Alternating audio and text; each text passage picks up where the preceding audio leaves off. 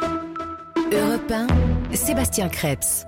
Il est euh, midi 48 euh, sur Europe 1. C'est une journée euh, décisive sur le front de l'incendie dans le Var, a précisé ce matin le préfet du département. Oui, parce qu'on vous le disait dans le journal, le vent a faibli et les pompiers ont enfin bon espoir de pouvoir euh, maîtriser euh, le feu, mais il reste extrêmement euh, attentif et les dégâts sont déjà considérables dans cette réserve naturelle des morts. On a choisi le temps de s'arrêter sur les conséquences aujourd'hui sur la faune et sur la flore avec deux invités. Et d'abord Jean-Louis Pestour, bonjour. Oui, bonjour. Merci euh, d'être avec nous. Vous dirigez l'Agence de défense des forêts contre les incendies. Euh, vous êtes aussi responsable national incendie de forêt à l'Office national des, forêts, l'ONF, qui gère justement ces, ces espaces. Euh, de ce que je, ne sais pas, est-ce que vous avez pu vous aller sur place? Que savez-vous de l'ampleur des dégâts dans, les zones qui ont été touchées par les flammes? Oui, effectivement, j'ai eu l'occasion de, me rendre sur place et, constater l'étendue des dégâts. Euh, donc c'est vrai que les, terrains qui ont été parcourus par l'incendie euh, euh, sont en grande partie des terrains des forêts privées hein, qui appartiennent à des particuliers et il y a à peu près une quinzaine de pourcents de, de forêts publiques, donc de forêts communales et forêts domaniales qui sont directement gérées par l'ONF. Et voilà, sur ces espaces, voilà, nous sommes euh, un peu dévastés par l'étendue des dégâts et voilà et, nous sommes en réflexion sur ce qu'on va bien pouvoir faire par la suite sur, ces secteurs-là. Plus de 6000 hectares de, de forêt ont, euh, ont brûlé. Quel, va être votre travail là, dans les jours, dans les semaines qui viennent? Donc nous, euh, le principe euh, après un incendie, c'est évidemment de ne pas se précipiter parce qu'en fait, euh, en fonction de, la nature des espèces présentes sur le terrain et de, l'intensité du feu, certaines espèces vont pouvoir soit se régénérer, soit repartir à partir de, leur souche ou de la base de l'arbre. Donc on est dans une phase de, réflexion, d'étude, d'expertise de, ce qui va se passer et comment la nature va réagir suite à ce, sinistre. Avec nous, euh, Jean-Louis Pestour. On, va parler justement de, ce sujet, comment euh, faire repartir et, reboiser ce, massif. Euh, j'accueille la, deuxième invitée d'Europe Midi. Bonjour, Concha Agero. Oui, bonjour. Merci d'être avec nous dans Europe Midi. Vous êtes la directrice interrégionale adjointe de l'Office français de la biodiversité dans cette région. vous aussi, vous avez pu vous approcher des, zones sinistrées.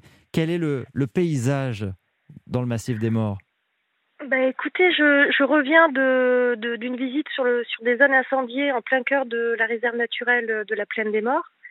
Le paysage est vraiment euh, luminaire. Hein. Alors, euh, dans notre malheur, on a la chance d'avoir des, poches de végétation euh, verte qui, qui, qui, ont été euh, sauvegardées parce que le feu est passé tellement rapidement sur ce secteur qu'il a eu d'énormes sautes donc euh, parfois jusqu'à 300-400 mètres. Donc on, a encore des, petits îlots refuges pour la faune.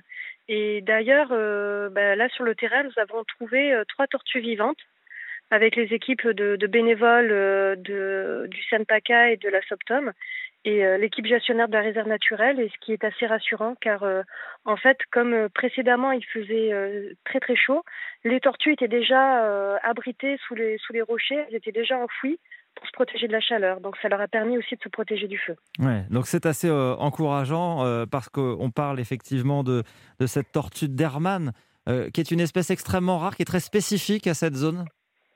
Tout à fait. En fait, la tortue d'Hermann est la dernière tortue terrestre sauvage qu'on trouve en, Europe.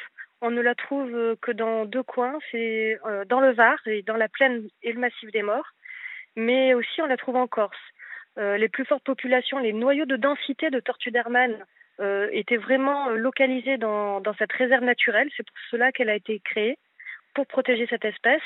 Et aujourd'hui, avec l'incendie, malheureusement, c'est son habitat qui a disparu. Donc même si aujourd'hui on trouve encore des tortues vivantes, il va leur falloir un certain temps de réadaptation à ce nouvel habitat qui n'est plus celui qu'elle a connu. Hmm. Est-ce qu'il y a un risque pour la préservation de cette espèce et, et d'autres espèces? Bien sûr, alors il y a un risque pour, euh, pour la tortue d'Hermann, euh, qui est vraiment inféodé à, à ce, ce, milieu naturel en mosaïque. Aujourd'hui, ce milieu en mosaïque est devenu complètement euh, euh monotone, hein, c'est de la terre brûlée. Euh, mais euh, aussi d'autres espèces, parce que la tortue d'Hermann, on la considère comme une espèce parapluie, et, avec cette espèce protégée, avec la protection de son habitat, on a aussi la protection de l'habitat de beaucoup d'autres espèces, qu'elles soient végétales ou animales. Autant sur les oiseaux, notamment les oiseaux macro-insectivores, donc les guépiers, les rouliers, les pigrillages, mais également les, insectes, les chauves-souris. On a d'autres reptiles comme les couleuvres euh, et aussi le lézard osselé, le lézard vert. Donc c'est tout un cortège animal qui est protégé grâce à la tortue. Et aussi au niveau de la végétation, qui est un COD à ce milieu très aride en été, très très sec, et très humide, très détrempé en hiver. Hmm. Donc on a une végétation à FEOD à ces milieux humides temporaires qu'on ne trouve qu'ici euh, dans, dans, le Var et qu'ici en France. Un tiers de la réserve naturelle des, des morts a, brûlé, euh, je le disais, plus de, plus de 6000 hectares. Euh, qu'allez-vous faire Oui? Excusez-moi, hein, je vous coupe. Aujourd'hui, on en est au 4-5e hein, de la réserve naturelle. 4-5e 4 oui, oui, tout à fait. Hein. Le feu a progressé fortement dans la nuit d'avant-hier et encore euh, hier toute la journée dans les secteurs euh, de, de Vidauban, dans les belles pinèdes à Pin-Parasol. Et aujourd'hui, on est au 4-5e. Oui, donc c'est colossal et, ça veut dire qu'il il y a énormément de, de, vies qui ont été perdues, en tout cas de, de faune qui a disparu dans, dans les flammes. On, l'estime. Encore une fois, on démarre à peine les prospections. Hein. Le, feu n'est pas encore éteint et je tiens à saluer euh, le courage et les efforts des, des soldats du feu pour nous aider dans, dans cette lutte sur la préservation de l'environnement. Euh, le feu n'est pas éteint, nous n'avons pas encore démarré toutes les hmm. prospections, donc pour le moment, c'est, on présume beaucoup, on estime, on voit un petit peu. Je reviens vers vous, Jean-Louis Pestour, euh, vous qui êtes le responsable national incendie de forêt à, l'ONF. Quelle est l'étape d'après Ensuite, combien de temps faut-il pour justement régénérer cet habitat, ces forêts, et, permettre à la faune de s'y réinstaller? Ben, là, euh, nous sommes en, région méditerranéenne, donc la, recolonisation va se faire de manière très très lente et la végétation va, petit à petit se réinstaller.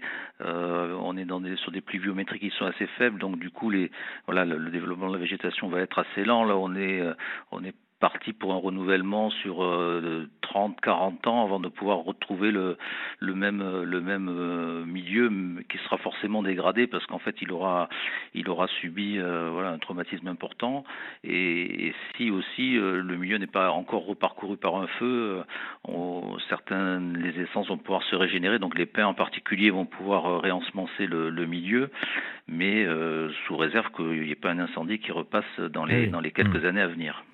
Dans ces cas-là, on laisse la nature faire ou est-ce qu'il faut reboiser, euh, replanter?